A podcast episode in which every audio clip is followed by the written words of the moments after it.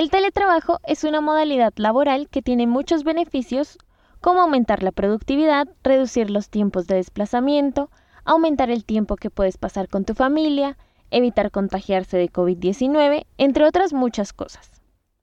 Sin embargo, trabajar en casa es un desafío, no solo por la adaptación que tenemos que vivir, sino también por las distracciones que encontramos en nuestro hogar o porque por el contrario, olvidamos la hora y trabajamos más de lo que deberíamos, lo que no ayuda mucho a nuestra salud. Por eso, he preparado esta pequeña guía para ti para que puedas teletrabajar sin cansarte de más y siendo muy productivo para que obtengas resultados positivos y a la vez cuides tu salud. Hola querido oyente, bienvenido. Te invito una vez más a explorar el universo infinito de tu mente. Soy Catalina Díaz y soy una psicóloga más. Hay unas pautas que debes tener en cuenta a la hora de hacer teletrabajo.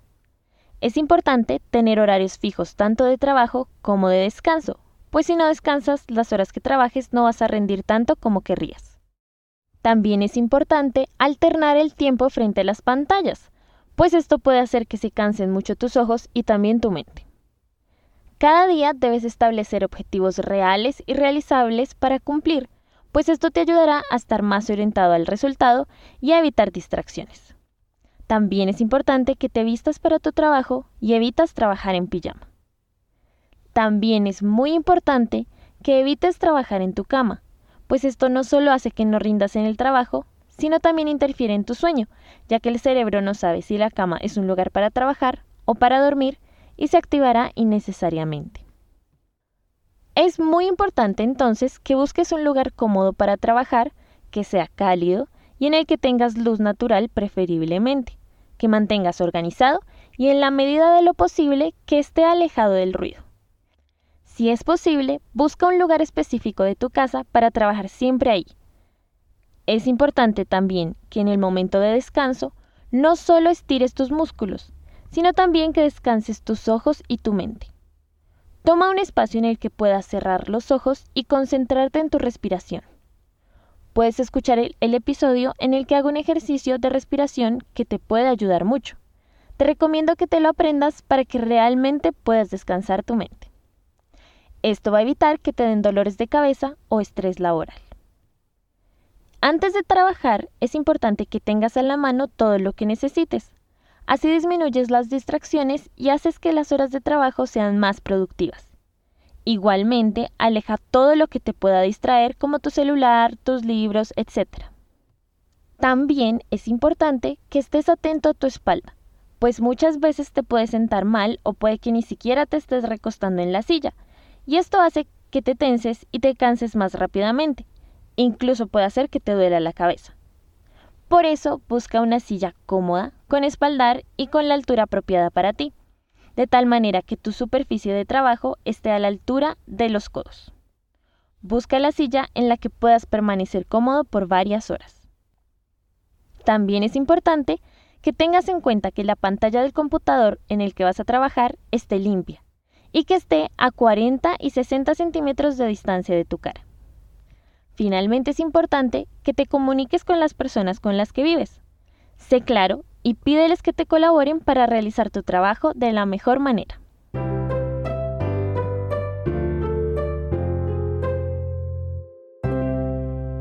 Ahora te voy a dar algunos tips que puedes utilizar para solucionar problemas que se te presenten durante el teletrabajo. Si hay mucho ruido, Pon una playlist de ruido blanco, como por ejemplo los sonidos de la lluvia.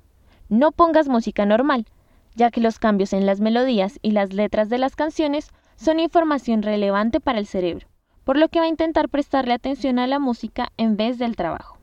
Si no tienes un escritorio en el cual trabajar, busca una superficie alternativa, siempre teniendo un respaldo o un apoyo para tu columna. También puedes trabajar en tu sala o en tu comedor, tratando de trabajar en un puesto diferente al que usualmente usas para comer. Si por otro lado no tienes una silla con espaldar, puedes usar la pared como soporte, poniendo una almohada entre tu espalda y la pared. En caso de que tengas que hacer llamadas, evita sostener el teléfono con tu hombro. En vez de hacer eso, puedes usar unos audífonos o manos libres para responder las llamadas cómodamente. Si tu horario no te permite tener descansos largos, no hay problema. Simplemente pon una alarma de 5 minutos en la que puedas caminar alrededor de tu lugar de trabajo o por tu casa y vuelve a sentarte luego de que pasen los 5 minutos. No es mucho, pero te ayuda a descansar. Y si definitivamente no alcanzas a hacer ni siquiera 5 minutos de descanso, solo cierra los ojos por un minuto, estirando todo tu cuerpo. Ten cuidado de que esto se vuelva recurrente, pues tu cuerpo necesita descansos más largos.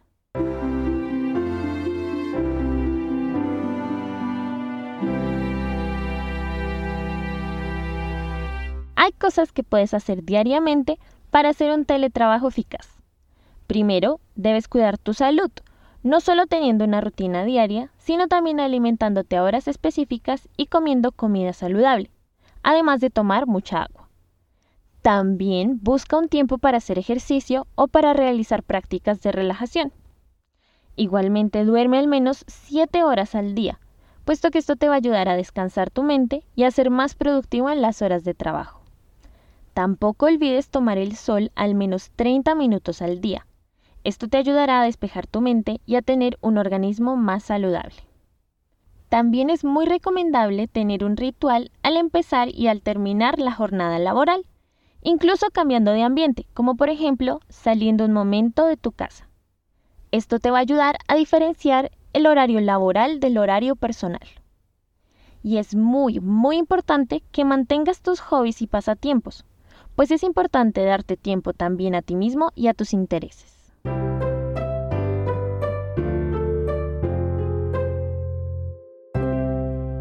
Trabajar en casa es una oportunidad para aprender una forma nueva de desempeñarte y para mejorar tu productividad y tu forma de trabajar.